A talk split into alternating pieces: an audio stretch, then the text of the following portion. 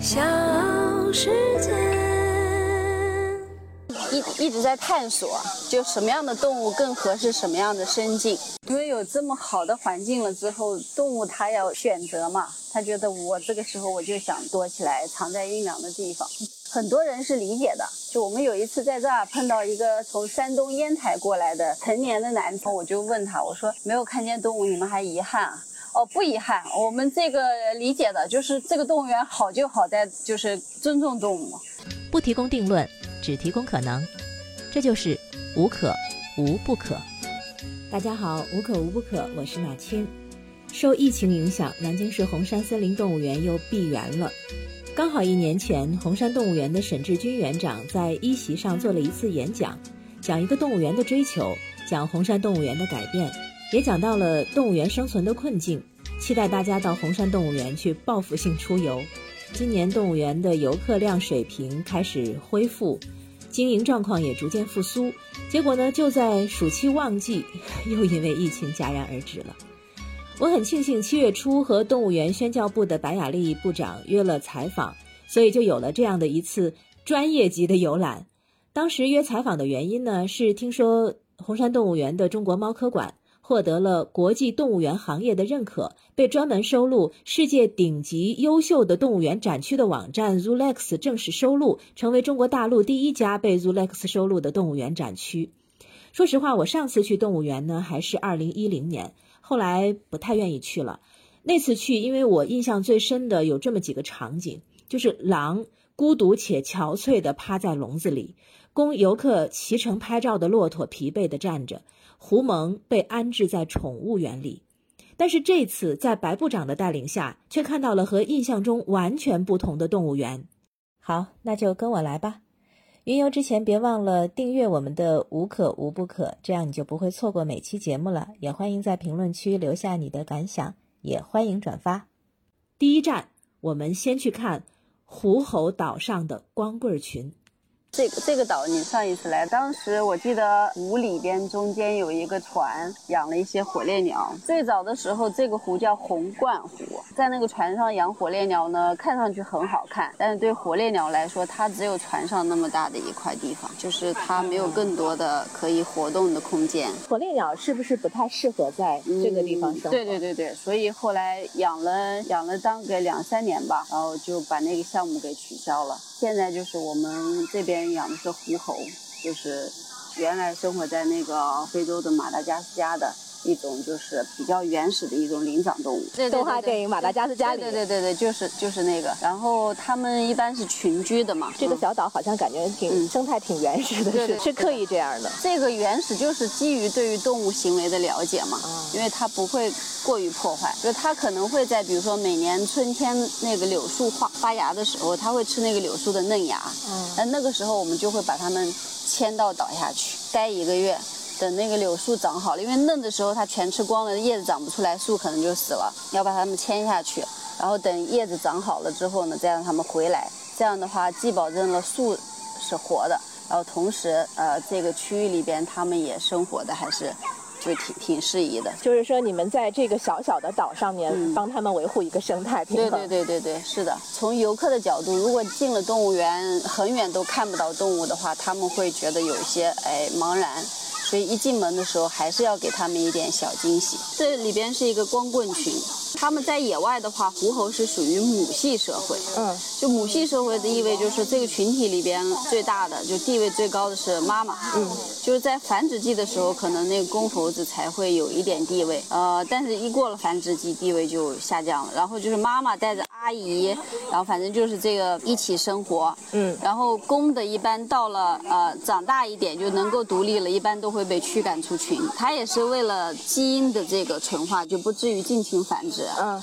然后一般一个群体里边可能就是成年的雄性就一个，那其他的那个雄性就出去了。哦，对，那个雄性的会换一换，换血源。其实。呃，很多群居动物都会用这样的方式来去呃保证它的血血统的纯正和血缘的这个新鲜。然后，所以那些男孩子到哪去了？他们就形成了光棍群。在野外也是这样的，但是在野外的话，他们是有机会就是游离在那些母猴子群体的周围，就时不时的换一换。对对，如果说他有机会，他就会去跟那个那边的公猴子挑战，嗯或者是他有没有机会去融入到，然后他们会去寻找。但有一些的话，可能一辈子都没有机会。一辈子打光棍儿。对对对对，所以就要，他们也要就是一起来生活嘛，就是大家要协作，协作和互相通报信息。所以这个岛上面的光棍儿群，就是你们模拟野外的那种光棍儿群，给他们建了这么一个小的生态。因为就是他们实际上也是多余的，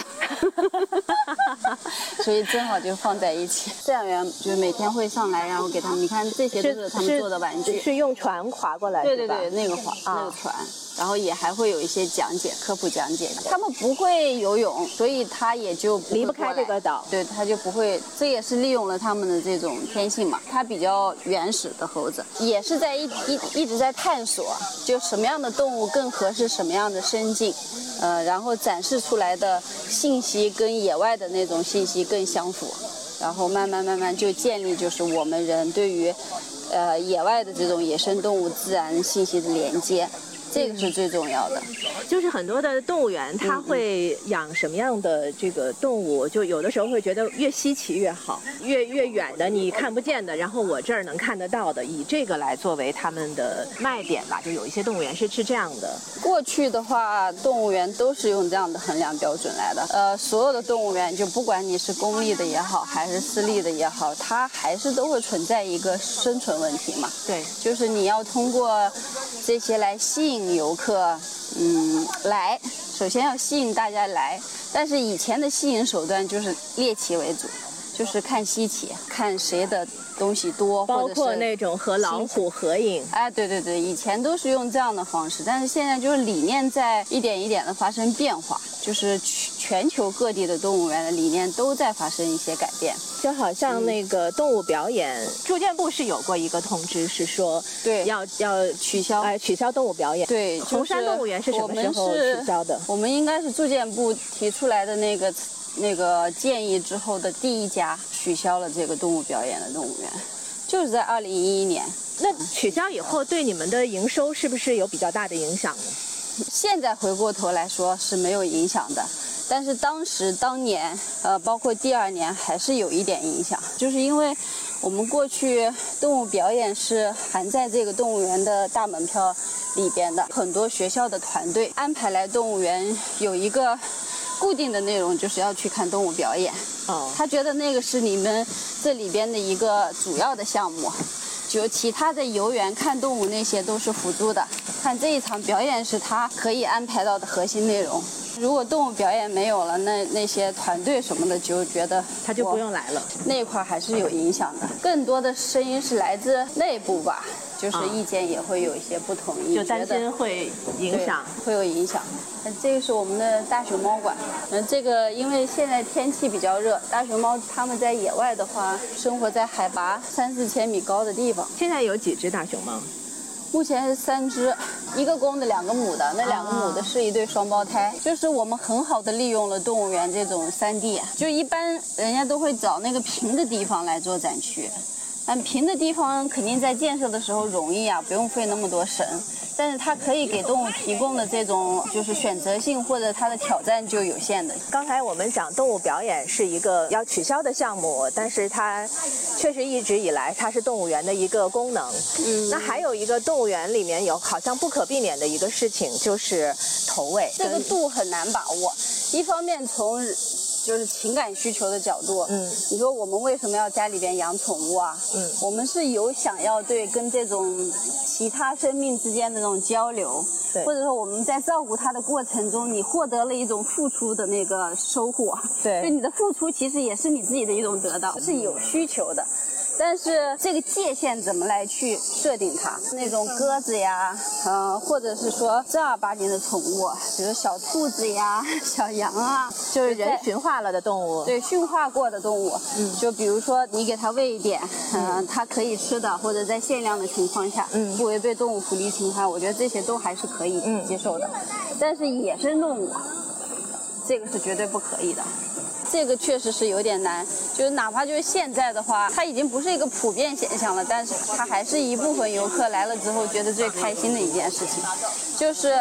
他觉得这个是他的一种付出，我对动物好，我舍得给它吃，然后对它吃的挺开心的呀，对它开心的时候我也很开心啊，它是这样的一种心理，但我们。呃这个是绝对不允许的，就特别我们在野生动物这种展区，我们有这种宠物园啊啥的，里边是可以规定的饲料、规定的量，嗯可以可以呃体验一下。这个项目我们到年底的时候就可能会结束了，之后会有新的其他的内容，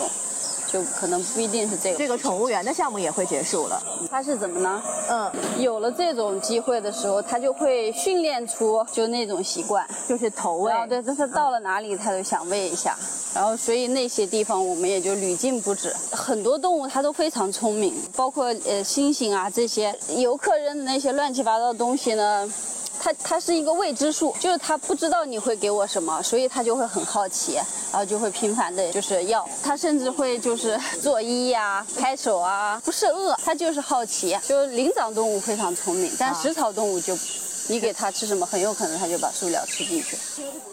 第二站是蒙眼看世界，就是细尾獴的展示区。细尾獴的饲养员胡兰花能认得出这里的每一只，他笑称它们是富一代和富二代。就是我们这个区域里边有两群两个家族，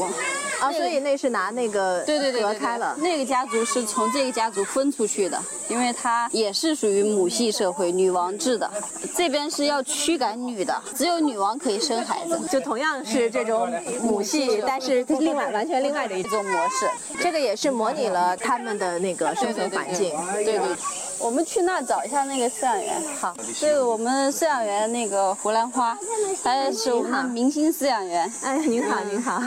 你能你能认出它们每一只？那必须要认的，不然的话行为观察没法看。你认清它们花了多久？一两个月，但是你还是要保持这种这种认识它这个就不停的要认你认得越久的话，你就对它认识的就越牢固。觉得就是好难哦，就每一只我这看着都长得一样啊。这种小天赋一样，如果你再来一批的话，我估计我也很快就能认识了。像以前我养猩猩，猩猩个体比较大，那个很好认，就跟人一样。然后认这个就挺难认的，一个是它小，另外就是它会不停的动，但是它有一个时有一个特性就是喜欢晒太阳，它喜欢干干的。那南京的这个梅雨季对他们来说挺非常难受，是一年中最难过的地方，最难过的时期。然后其次就是冬天，让他们度过这个最难过的时候，会有什么方法呢？就室内可以让它干燥，有一个加热板，它可以，呃，把自己身上烤干。你像这个草地上不是还有水吗？对对对它这个肚子这边的这个毛比较稀疏，它会及时趴在那边去烤干。那个是谁？那个小的过来，嘿嘿嘿嘿，哎壮，壮壮。哎，他你一喊，他还真过来了，耶耶耶！因为他熟悉我的声音嘛。哦，熟悉。哎来了来了，这是女王的配偶，雄性首领。他本来也没这么胖，他就今年发胖的。他们在这边胖也也正常。其实我不是我们喂的多，嗯我们这边饲料都是很科学的配比的。嗯，就是他们可能还在这个环境感觉太舒适了，太惬意了，没有危险，生活压力太小了。像这边的话，就是感觉他们就是成了富一代、富二代了。他们现在的确是富一代、富二代。那那个玻璃房子是是给游客通道，游客可以在从那个下面来看看一下。哦，是可以从里面，然后玻璃金字塔这儿钻出来，对对对对对的，然后就可以更近距离的对，观察到可以跟他在一个视角。我们说的是蒙眼看世界，你就可以模仿谢尔蒙，然后来看是。啊，不是不是像我们外面这种居高临下的观察对对的那这个设计也是也是考虑到游客的体验，然后另外，呃，你看它这个下面全部都是四通八达的洞，全部都是他们掏的，自己挖的。对对，自己挖的，所以会不给他们挖洞，甚至是这个在地面上面铺了一层网，是让动物全部展现在游客面前。其实它正常挖洞的这种行为是很好看的，就是，如果他觉得很有必要在里边挖洞的时候，让他去忙，忙完了之后，他也会出来晒太阳，他也是有这样的需求的。但那样的动物更自然嘛，就是他们生活的会更惬意，他有自己的安全感，他觉得我觉得外面不安全的时候，我可以钻到洞里边去，就不会长期处于压力和紧窘迫的这种状态。你看动物的自然行为，那才是最美的。不是为了看个动物，真的就要看他们的行为，他们行为背后的意思。对，这个才是有科普的价值。是的，我们把动物园就定位成一个自然教育这样的一个展区区域的时候，就是说你怎么连接他们对于这种动物的尊重，或者建立这种同理心，去感受动物的需求，在这一块上面，如果你你对它你对它不够尊重，或者你只是把它作为一个猎奇的个体的话，这个这个情感是没有办法建立的。接下来是第三站，狼馆。狼不再受困于笼子里了，会在水里捕鱼、生幼崽时做窝，恢复了自然行为的狼才更有看头。我们马上去的这个老的狼馆，啊，就这是一零年我说，对对对对，就笼子里孤独的一一匹狼，对。就是来红山的话，山还是要爬的。我们之所以就是有特色，就是因为我们有这样好的地形，在利用这个地形，然后让动物展示出这种比较好的状态来。你看，现在有很多的野生动物园，其实他们也强调的是，呃，就依山傍水啊。也红山动物园其实还是城市动物园，对吧？对对对对。野生动物园所说的野生动物园是说展示的方式更有野性。嗯。城市动物园的话，因为它有地理位置啊。空间的这种呃限制，嗯，所以它可能没有想办法像就是呃野生动物园那样说你开着车进去，这个形式并不影响说你去表达你你的目标。我们所有的这些工作其实都要换位思考，就是如果我们给设计一个狼区，那我们要把自己想成一是一只狼，一匹狼。狼，因为它们在野外的话，它是一种社群动物嘛。嗯。那你可能需要群居。同时的话，如果你只是有一个很大的地方，你们一群狼去，又有什么意思呢？那你就需要给他们设计不同环境，让它去感受，模拟像野外一样的，比如说有水系呀、平坦的这种草原呀，或者是林地呀。有了这样的环境，它只是一个基础。最主要的还是饲养员的动态管理，每一天你是怎么照顾它们的，这个是最主要的。其实这已经是第二次改造了，这就不是我们原来看到它在一个笼子里头关着的样子了。人的这个通道是比它的这个环境要稍微矮一点，我们正好能够平视到地面，对隐藏视角。我们这里边就是有。九个窗口吧，就是通过这样的窗口，然后来去不同的方向和角度来去感受这个狼它们的一些生活，包括生境。然后这个区域里边，你看还有一个洞穴。就是其实，在野外，狼会自己去做窝的，包括狼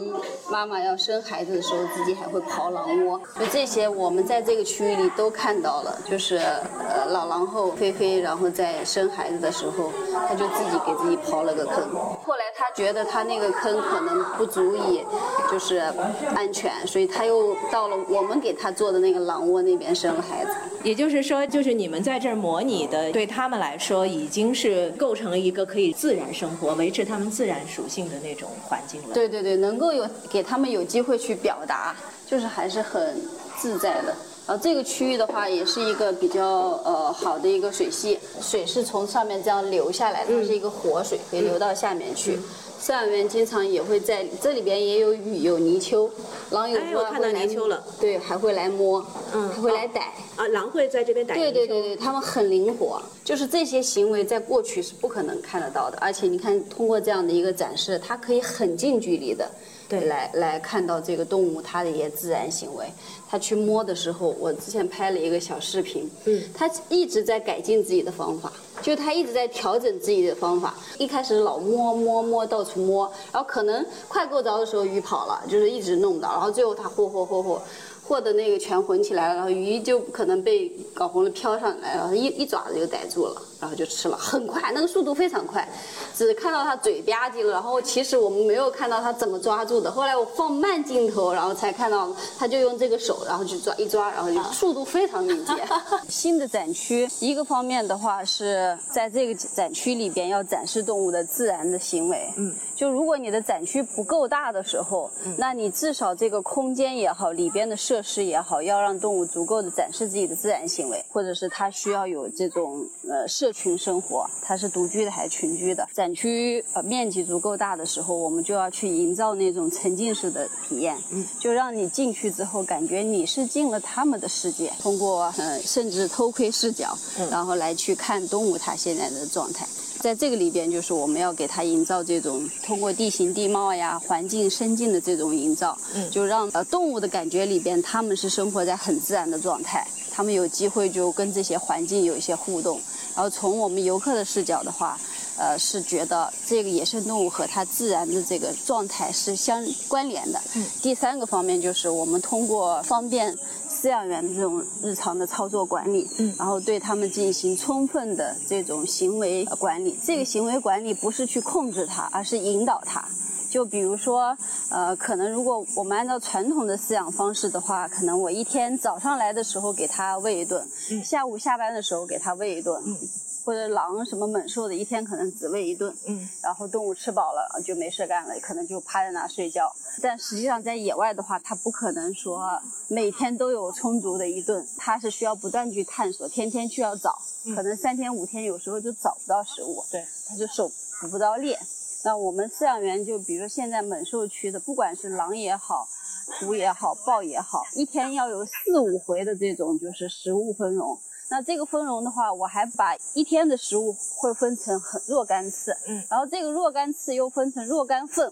然后这个若干份又不是以一种方式，就比如说我扔在这儿扔在那，嗯，而是把它藏匿到不同的容器里边。然后他要去挑战，他要去靠自己的嗅觉，或者他的团队协作或自己的挖掘的这种能力去获得这个食物。这样的话，动物每天它就会生活在一种被挑战的这样的状态里边，它生活的就会比较有意思。对，就不然的话，光是吃好了就睡，动物好无聊啊。在这个过程中，动物这种社群才能互动的起来。嗯，就是它们真正才会表现出来了地位呀，或者群体之间的协作呀，表达的更好。那另外的话就是更高级一点的，就比如说狼馆，我们是条件限制，因为它群体比较大，没有办法有很多的区域可以给它去选择。但像像我们刚才看到的熊猫馆，以及我们马上看到的猫科馆和亚洲灵长区，我们的动物还有湖馆，我们动物是每天都可以调整不同的区域生活的，就是你天天可以换个地方，而且这个规律也不是有规律的，是随机的。饲养员是有计划的，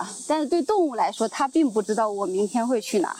就是对他们来说，天天都有新鲜感。我们马上要去的这个猫科馆，这次进了那个吧，叫叫 Rolex 收录，就是很多的人其实对 Rolex 都是比较陌生的，在你们圈内，它是不是一个比较有名的？对对对对，在过去的话，我们是望尘莫及的。呃，它是一个全球范围内动物园这个体系里边的一个非常专业和权威的平台。就是你的展区设计达到了一定的层次的时候，才有可能被它收录。呃，就像我们发表论文要发表 Science 一样的，就是这个意思。嗯，就是它其实相当于类似。是这样的一个平台，动物园界的 science。对，就展区设计这一块，就是你这个展区，包括你涉及的这些理念，都非常符合这个动物园里边的这种动物福利呀，呃，包括传递的这个保育信息的理念，以及就是呃，从不管是视觉上啊，还有你的文化的这种传播上面，都能够有有比较综合的这样的表达的时候，才有可能会被录用。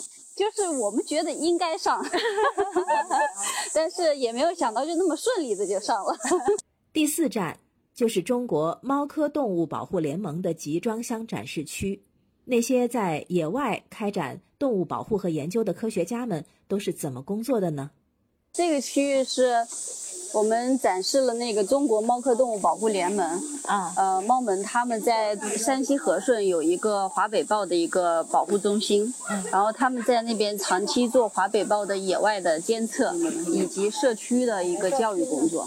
就是跟当地的老百姓，然后一起来交流或者是对接，就是如果比如说有一些人兽冲突呀，啊、怎么来去解决，然后慢慢的去改善他们和动物之间的这种关系。然后当时我们是在建猫科馆之前，呃，对一半的时候，我们去了野外做他那边做考考察的，然后感触非常深。真真切切跟野生动物打交道的那些人，有机会跟打打交道那些人是最值得去去感染和去改变的。就如果那些人不去改变的话，很有可能就像我们这次说到的那个豹子出来了，那大家都就是非常的慌张，就不知道怎么来去应对。所有去了猫门的人，其实都要受一堂很深的教育课。我想给你展示一下，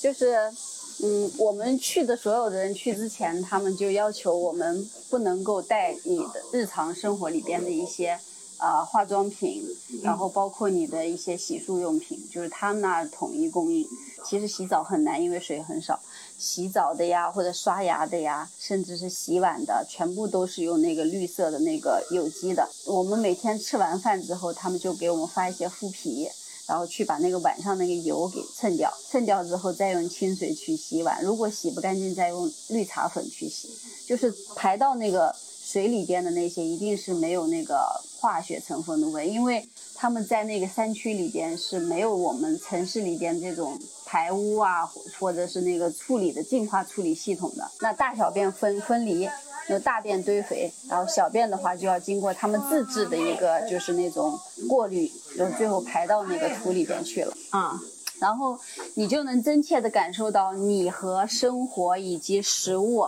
跟土地之间的这个联系。就如果我们真的是不负责任的去排放这些东西，最后你排到大地里边、土土壤里边、水里边，最后你还是吃回来了。就是一个循环。对，这是非常直观的，让我真的做了一次洗礼。然后，所以回来我们就放一个集装箱，就展示一下人猫们他们在野外的这些工作。我们去了跑了三个多小时，然后到了很高很高的山上，然后去找到了那一台，就是拍摄到了他们就是那个 F 四那只非常有名的华北豹的那个红外相机。然后可能前一天那个豹子还从那穿过，然后它在树上抓了抓痕，然后它走的那个路就是非常高大的那个针叶林里边，嗯，地面上积下来的那种就是叶子，然后形成那个很厚的那个垫层，然后走在上面非常有弹性。回去了之后可能两三个小时，感觉脑子还在晃。所以我们这样子呃一圈下来之后回来就是很大的感触，一个是要连接。就是让告诉更多的公众，在我们中国，就在我们的身边，比如说像华北这样的地方，就野生有豹子，华北豹。而且我们很多的就是一线的这个保护人员，就长期在这些区域里边生活的非常的艰苦，但是他们就很热热衷的在从事这样的野生动物保护工作。它其实一是一件非常就是让人去感动的一件事情。而且这种事情它不是有立竿见影的效果的。对对对，是要长期的去坚持的。对嗯。第五站，中国猫科馆，大猫们的王者生活。这个区域就是我们的这个，今天是憨憨，你看我们每天场馆会变，然后他们就会换这个牌牌，因为夏天嘛，他们可能躲起来了挂牌，我在树荫角落里边，你来找找。是这样的，就是每天饲养员会有一个动态的一个内容调整，就要找一下它躲在哪了。就找找不着也正常。就是我我看到上次就有采访沈园长的时候，就说说这儿的动物有不被看见的权利。因为有这么好的环境了之后，动物它要选择嘛，它觉得我这个时候我就想躲起来，藏在阴凉的地方。现在是做了很多的排排试试，想解释这件事情。很多人是理解的，就我们有一次在这儿碰到一个从山东烟台过来的成年的男子，这也挺难得的。结伴来动物园那个了，然后说哎没看到，找了半天从下面找到上面没看见，然后我就问他，我说没有看见动物，你们还遗憾啊？哦，不遗憾，我们这个理解的就是这个动物园好就好在就是尊重动物嘛。然后这次看不到，下次再来嘛。就是我是当一个游客的角度去问的，嗯。然后他就这样的回答，让我们觉得非常欣慰。呃，但我们也会后面再考虑，就是如果真的是看不见动物了，动物藏在哪里了，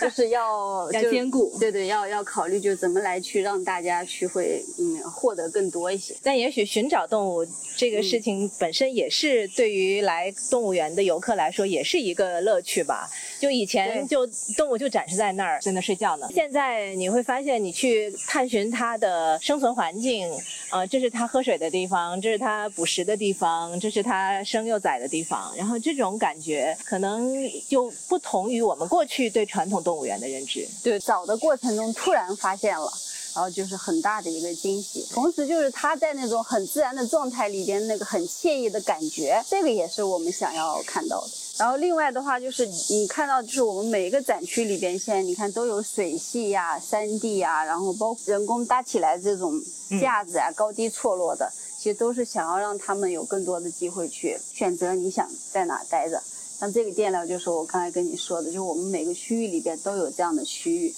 然后积了厚厚的这个垫料层，就让动物在走路的时候感觉像在野外。然后同时像这种垫料层下面，它会长有很多的生物会在里边生活，蚂蚁啊，然后包括有很多甲虫啊，嗯，然后其这个里边其实是也也是一个很好的一个生物循环的过程。就如果比如说你泥土地，呃，时间久了之后，比如说动物它必然会排一些什么大便、小便的，嗯时间久了之后，你这个泥土地是没有办法去给它彻底的进行一些什么消毒啊、清洁啊。嗯但如果有了这样的自然的一些生物之后，它就会有一些分解作用，它就能够把它的这些这些东西带走。啊也就是说，你们在这个设计的时候，连这种自然的微循环都考虑过。对对对对对对，是的，这个是我们给昆虫搭建的旅馆。为什么要给昆虫搭建一个旅馆？呃，就是昆虫旅馆，它其实也是这个概念嘛，就是我们要跟整个本土的，就除了我说动物园里就是这些野生动物，我们呃展示的这些野生动物以外，其实我们要对整个区域里边的生物多样性都要有一个宏观的一个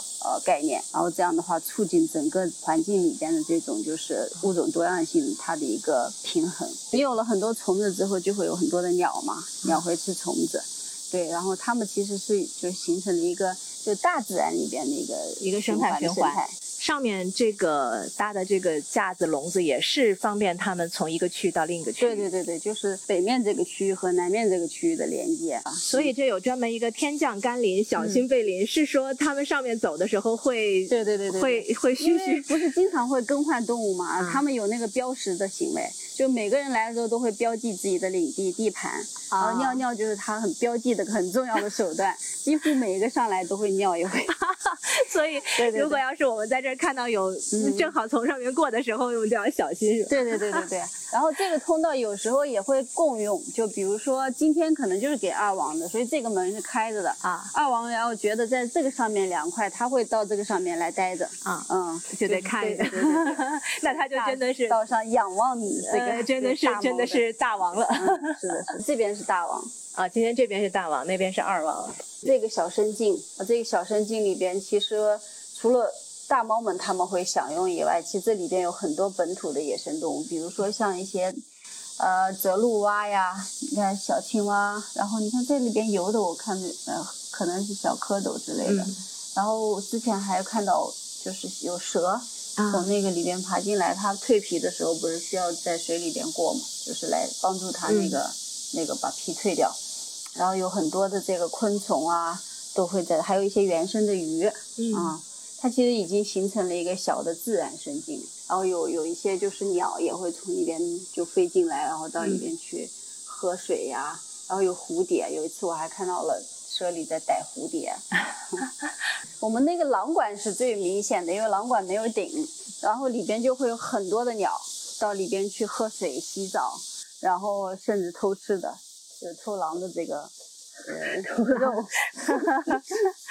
嗯，那狼会狼会捕鸟吗？会狼也会捕鸟。它嗯捕过一次呃那个斑鸠，啊我们看到那个羽毛。还捕过一次黄鼠狼，就眼睁睁的，我们有工作人员看他们逮了一只黄鼠狼吃了。哇，嗯，这边是有三只豹猫，豹猫躲起来了。这个豹猫是就是明显的就是很显著的夜行动物，所以白天就是几乎看不到，它都会躲起来。你们夜间也开放吗？正常对游客是不开放的，但我们有很多教育活动，夜探啊、夜宿动物园。夏令营对对，这是专门就是针对就是来参加活动、教育啊。活动的。从一四年开始，我们就用红外相机在监测我们动物园里边的野生动物。啊，嗯，我们就监测到了园子里边就是有河，我们啊。以前不知道，我们第一次只看到了右环，嗯，然后是在夜探的时候发现就是有有个洞里边有两只，就是眼睛呃真的就是发着光的，嗯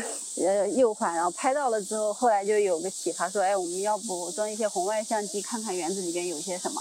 然后结果发现有河、狗獾，然后鼬獾也蛮多的，然后还有刺猬啊、什么黄鼠狼啊，反正这些都拍到了。然后另外的话就是鸟类，就地面活动的鸟，就是在那种落叶林里边，就是它去找吃的，你一般就不太容易能看到那些行为。然后很多冬，就是像灰背冬啊，什么那个怀氏虎冬啊，越冬的鸟，然后它根本就不太会让你在就是这个明面上看到，它都躲在那个林子里边，然后找吃的。就红外相机监测，我们一起监测到，呃，就哺乳动物有九种，然后另外还有七十多种鸟类，昆虫也记录了有两三百种。但是因为昆虫鉴定起来就是 变种比较难，对也还在慢慢慢积累的过程。现在应该有很多人已经在有这个共识了，就是我们生活在野生动物的家里，没有动物园之前，人家这边是一个小红山公园，对吧？对在老早的时候，它它就是一个原始的这样的一个山头。对那这些动物它本来就是生活在这儿的，它不是从哪来的，这就是人家的老家。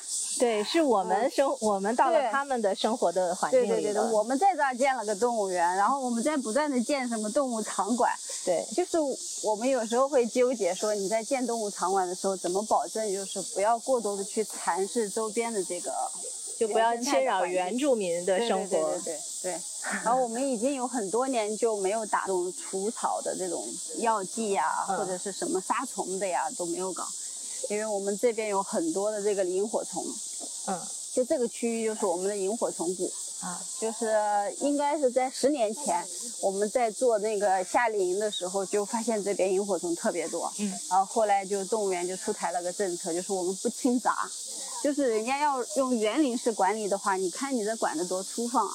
但是 就是因为这样的粗放的管理，你这原生的野生动物，它们才能里边找到食物，才找到合适它的地方。如果你全部种成一样的冬青，或者种全是一样的青草，那没有动物没地方待了，没有吃的了。它就是要有多样性。生物多样性这个保护的这个概念，过去的时候感觉离我们很遥远，嗯，但现在其实是，如果你真正的去深入进去的时候，就发现它离我们很近，就是物种，就是物野生动物，它和生境之间的关系是很密切的。就是有一年，呃，就就是前两年嘛，嗯，我们在那片上面，然后可能是有个什么项目，清了一些杂，之后那一年我们就萤火虫就明显的就少了。就是你你不能随随便便的去做这些就是原生植被的这种改变，因为他们这些原住民他。就比如说萤火虫，它在幼虫时期，它主要就靠着地地面土地呀、呃，这个里边的这些来生存生存的，然后要吃，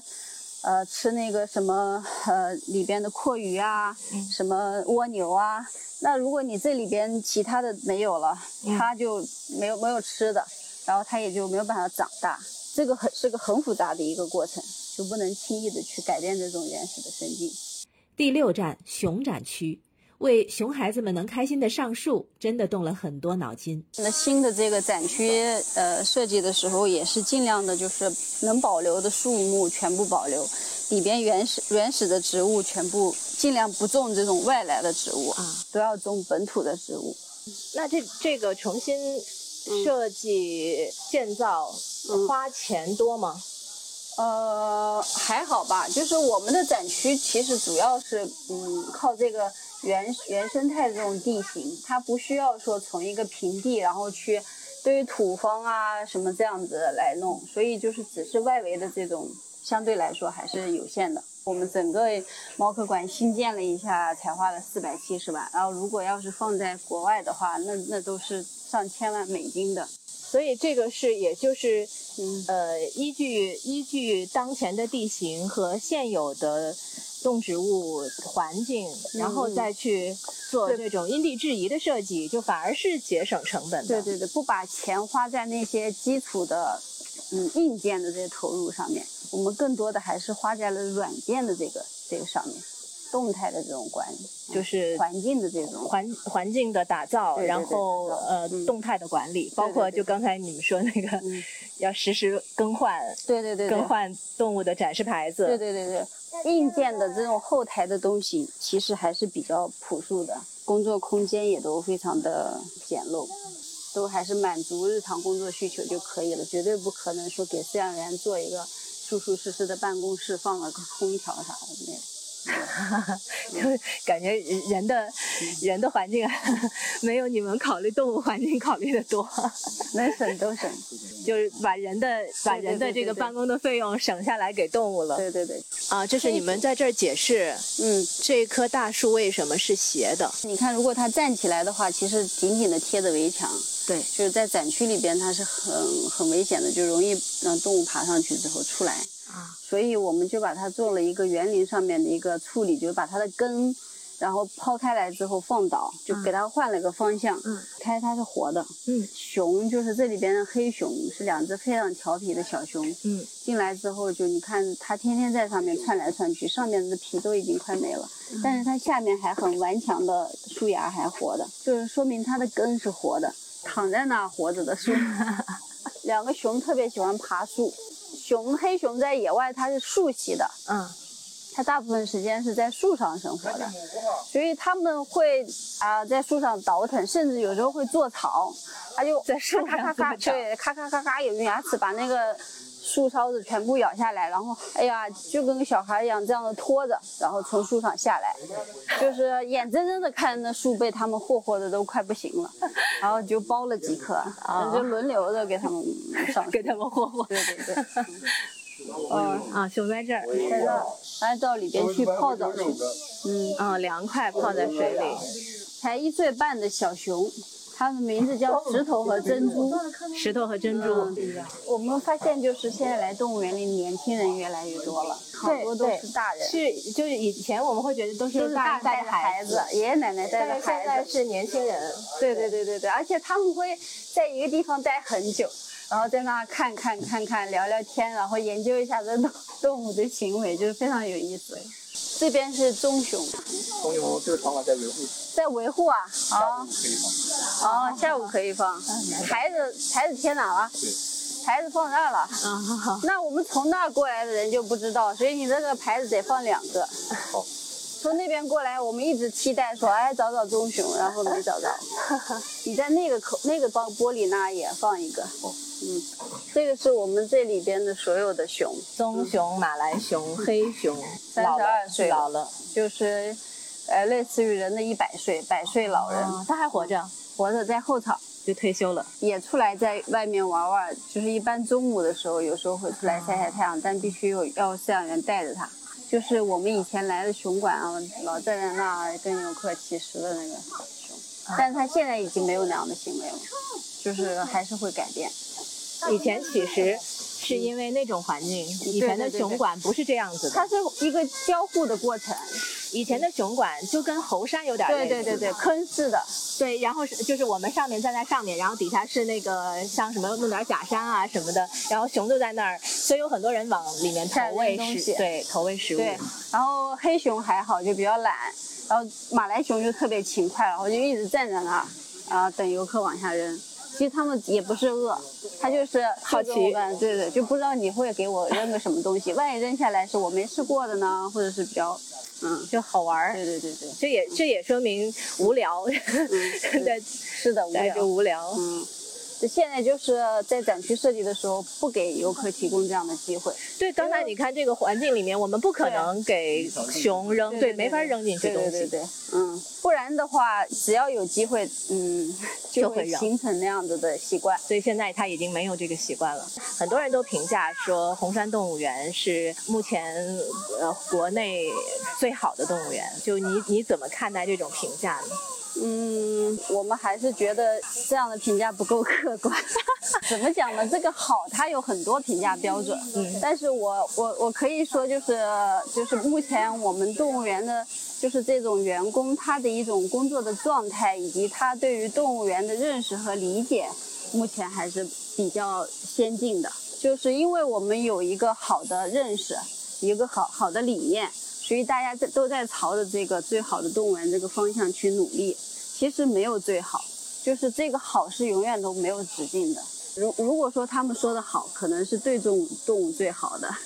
对动物最好。但是这个也是说目前的这个就是整个这个大环境下，我们其实我们在动物园行业内，我们也知道，就是其实很多，比如像北京啊、上海啊、广州啊、成都啊，包括呃很多动物园，他们其实在不同的领域都有自己的优势或者是一个特色。那红山的话，可能更多的是在软件方面，就是在。人人的这个人文这一块，人文关怀啊，包括人和动物这种关系上面，可能会可能会被更多的人看到，就是不同的维度。对对对对对对，呃，生命和生命之间的这种呃互相的关照，其实我们在给予动物的同时，其实动物也会给予我们很多你意想不到的收获。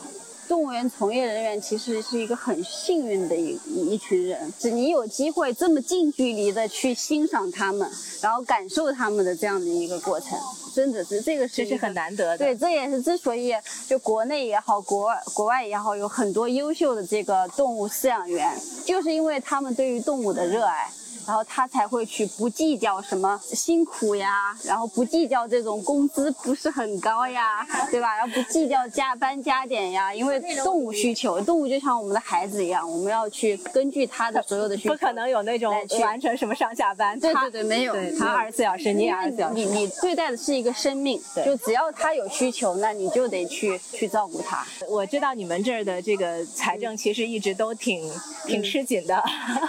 你们受疫情影响。响很严重，怎么讲呢？因为就是疫情过去了之后，就呃，我们还是缓解了嘛。今年二零二二一年的话，我们现在的这个游客量跟二零一九年是持平，甚至比二零一九年还多一些。看来沈园长的演讲还是很有好处，因为确实是疫情疫情的原因。然后就大家说要做了个小广告，说哎呀，你们什么时候来报复我呀？对，我们快熬不下去了。当时也是一个调侃的话。然后也没有想到，就是一下子就引起了大家的那种共鸣，都大家都说我们要来报复一下。对，然后后来就是，嗯，就是这一波关注之后，呃，确实我们也收获了很多就资源，然后包括，呃，像爱德基金会呀，然后腾讯公益平台，包括微那个微博上面的微公益啊，然后阿里巴巴平台都给我们筹了一些就是款。嗯，然后来支持动物园里边动物福利的这种提升，就是公众，呃，特别是中国的这个，就是呃，现在就是有素质和就是对于人和动物这种呃理解越来越深刻的人，就是越来越多了。他们还是期待一些好的动物园越来越好。嗯，我们是一个好学生，想要变好。现在就是就财政危机基本上已经缓过来了。如果说按照更大的发展需求的话，钱还远远不足。对，但是就是比起就是疫情前之前的话，现在已经是客流已经回升的很好了。然后按照这个趋势的话，应该未来会越来越好。那个我看到你们还是有这个什么认养计划什么的。嗯，对，这也是你们的一个。活动吗？呃，认养的话，我们其实一直就有，啊，就是应该二十年前就有，嗯，只是可能过去大家没有太多的关注或者参与度不是特别高，然后去年也是因为就是动物园这些呃信息被更多人看到之后，就是越来越多人说，哎，我也可以通过认养来支持动物园，但是我们一直把认养做成是一个教育项目。对，因为通过认养的话，它可以跟这个动物建立起来情感联系。它有机会就是，比如说像个人认养的话，呃，可以去像饲养员一样去照顾动物。我们每每每个认养人一年有两次这样的深度饲养体验，其实跟动物建立这种情感的联系，然后让他们变成野生动物保护的宣传大使，然后影响感染更多的人。呃，任何一种就是参与和表达，都是在支持动物园的发展。那我们有很多志愿者项目，就不一定是一定是要用钱来支持，其实行动支持也是非常重要。我们现在园子里边有将近三百号注册的志愿者啊，他们都做什么呢？就比如说有在展区里边做科普讲解的，然后有饲养员的小助手，帮助饲养员来做一些日常工作的管理工作的。然后也有就比如说我们的小红山，就是这个生物多样性项目的，比如说红外相机的监测呀、数据的记录统计呀，呃，就是方方面面的工作，甚至比如说，呃，他们有特长的志愿者会画一些那个小牌牌，就像我们这种警示牌，你刚才看到那些，很多都是志愿者画的。啊，志愿者画的。对，其实是在全民参与，在共建一个更好的动物园。其实因为有一些野生动物，像这次比如说这个杭州的豹子跑了，还有一些野生动物园发现这个野生动物其实它们的生活福利其实并不好。然后呢，有一些人就提出一个观点，就是说野生动物园其实没有存在的必要，就觉得他们目的好像只是为了娱乐，就没有什么意义，而且对动物本身好像也不是特别友好，就有这样的一种看法，就觉得动物园其实应该是要消亡的。你你怎么看呢？其实这个还是回到我们最初聊的那个，就是你怎么来去定位动物园它本身的核心的一个价值和功能。你能够充分的尊重动物的福利，能够在呃物种的展示信息以及它们的这个整个的这个教育提升，就是这个事情肯定是辩证的来看。就是一方面的话是社会的关注，另外一方面是政府层面它与对于这些行业的一个定位和价值引领，这个是非常重要的。真要逛完整个动物园，没个四五小时是不可能的。嗯，但是我不能占用白部长太多时间，所以匆匆告别了。本来想再多去几次，没想到疫情又来了。那疫情快点结束吧，等这轮疫情结束之后，我一定会多去的。这样的动物园值得。好，今天的节目到这儿了，拜拜。